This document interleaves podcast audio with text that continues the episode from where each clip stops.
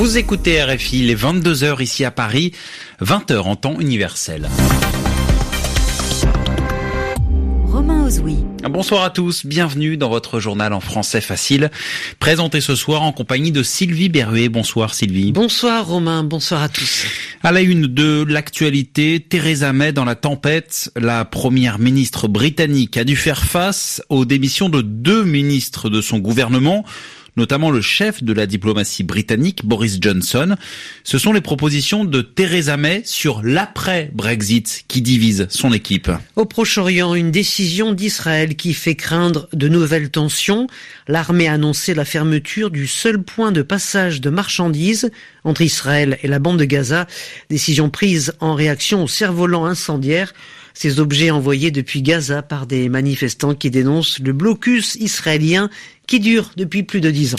Et puis en France, pendant plus d'une heure cet après-midi, Emmanuel Macron s'est exprimé devant les députés et sénateurs réunis en congrès à Versailles pour tenter de modifier son image de président des riches. Le chef de l'État a mis en avant les prochaines réformes sur le plan social. Le journal. Le journal en français facile. En français facile. La première ministre britannique Theresa May se trouve ce soir extrêmement fragilisée. En moins de 24 heures, elle a dû faire face à deux démissions au sein de son gouvernement. D'abord hier soir, le ministre du Brexit, David Davis, et puis cet après-midi, le ministre des Affaires étrangères, Boris Johnson. Tous deux rejettent les propositions de Theresa May concernant l'après-Brexit.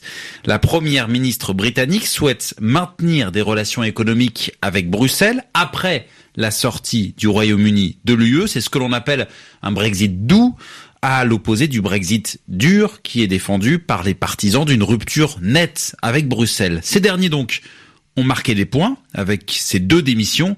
Alors à quoi faut-il s'attendre maintenant? Correspondance à Londres de Muriel Delcroix. Theresa May vient de perdre coup sur coup non seulement deux figures clés de son cabinet, mais aussi deux des Brexiteurs les plus influents. Et c'est désormais la survie politique de la Première ministre qui est en jeu. Elle a en effet fait savoir qu'elle ne changerait pas d'avis sur son projet de compromis avec Bruxelles, une proposition de libre-échange des biens pour maintenir une relation commerciale étroite avec le bloc européen. Or, cette solution est rejetée avec force par les Brexiteurs de son parti conservateur, qui se disent trahis et l'accusent de faire trop de concessions au 27.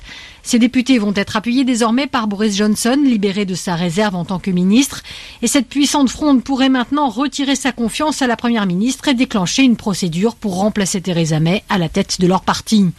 Au Parlement, c'est sous les huées et moqueries de l'opposition que la dirigeante a défendu son projet sur le Brexit. Le dirigeant du Parti travailliste a été particulièrement virulent. Jeremy Corbyn a souligné qu'il avait fallu deux ans au gouvernement pour se mettre d'accord sur un compromis sur le Brexit qui n'aura tenu que deux jours. Corbyn a conclu que les deux ministres démissionnaires venaient d'abandonner un navire en perdition et que le gouvernement était incapable de mener à bien le Brexit. Muriel Delcroix, Londres, RFI. Et ce soir, une partie de la lettre de démission de Boris Johnson a été rendue publique. Et les mots de celui qui est désormais ancien ministre des Affaires étrangères sont durs. Le rêve du Brexit est en train de mourir, écrit-il. Nous nous dirigeons vraiment vers le statut de colonie de l'Union européenne. Fin de citation. Et le Royaume-Uni qui est toujours confronté à l'affaire du Novichok. Oui, ce poison auquel avait été exposé il y a quatre mois un ancien espion russe ainsi que sa fille. Il y a huit jours, deux nouvelles personnes ont été victimes du Novichok, un couple de Britanniques. La femme, âgée de 44 ans, est décédée hier. L'homme reste dans un état critique. À chaque fois, la Russie euh, nie être derrière ces cas d'empoisonnement. Aujourd'hui à Londres, le chef de l'antiterrorisme a tenu une conférence de presse. Naïl Bazu a affirmé qu'à ce stade, il ne pouvait pas garantir que le Novichok ne ferait pas d'autres victimes. Je vous propose de l'écouter.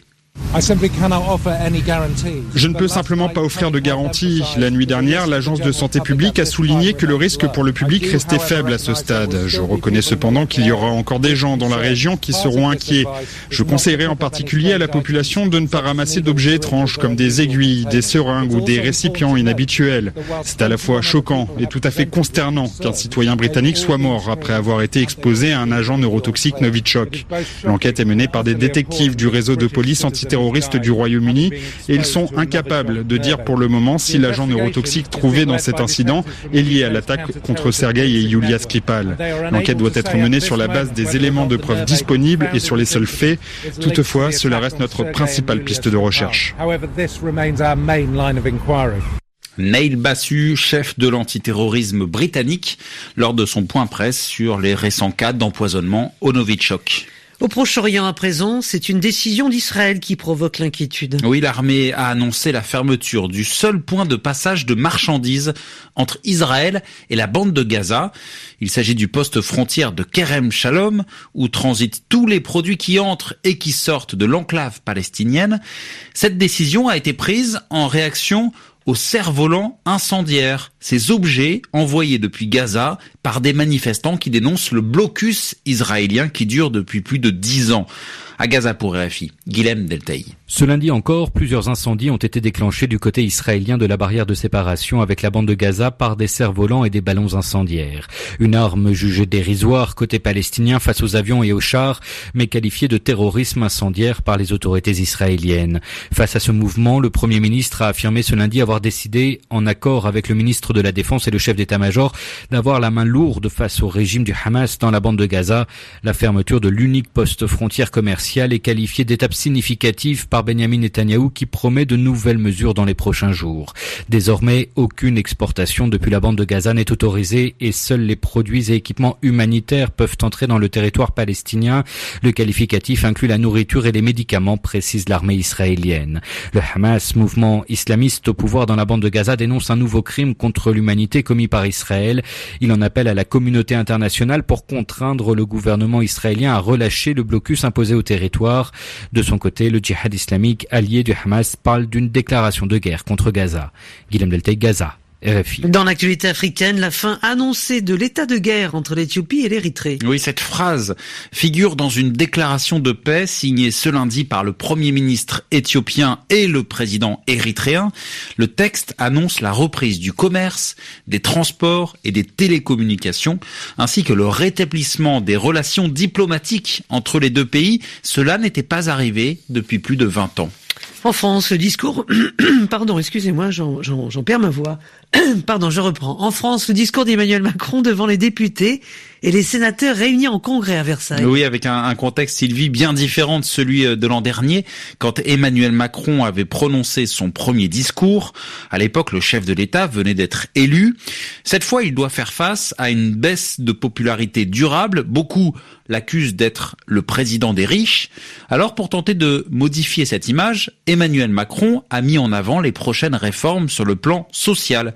Il a ainsi évoqué le plan pauvreté dont le report à la rentrée avait été vivement critiqué. Mais ces arguments ne semblent pas avoir convaincu l'opposition. Écoutez Éric Ciotti, député du parti Les Républicains. Il y avait toujours du en même temps, mais au final, il n'y a rien de concret.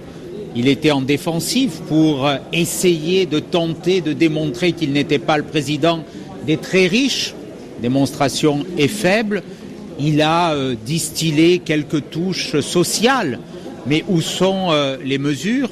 C'est un catalogue d'autosatisfaction, sans vision réelle de la nation, avec des vides terribles. Quel engagement sur la baisse des dépenses publiques? Quel engagement pour diminuer la fiscalité? Aucun. Et puis encore une fois, rien d'essentiel, rien de majeur sur la sécurité, sur le terrorisme, sur la lutte contre l'immigration irrégulière, ce qui fait la protection de notre nation, un vide assez, euh, assez net Voilà, inquiet. Éric Ciotti après le discours d'Emmanuel Macron devant les parlementaires français. Le député Les Républicains qui réagissait au micro d'Anthony Latier.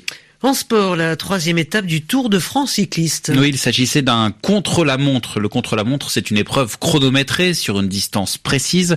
Victoire de l'équipe BMC.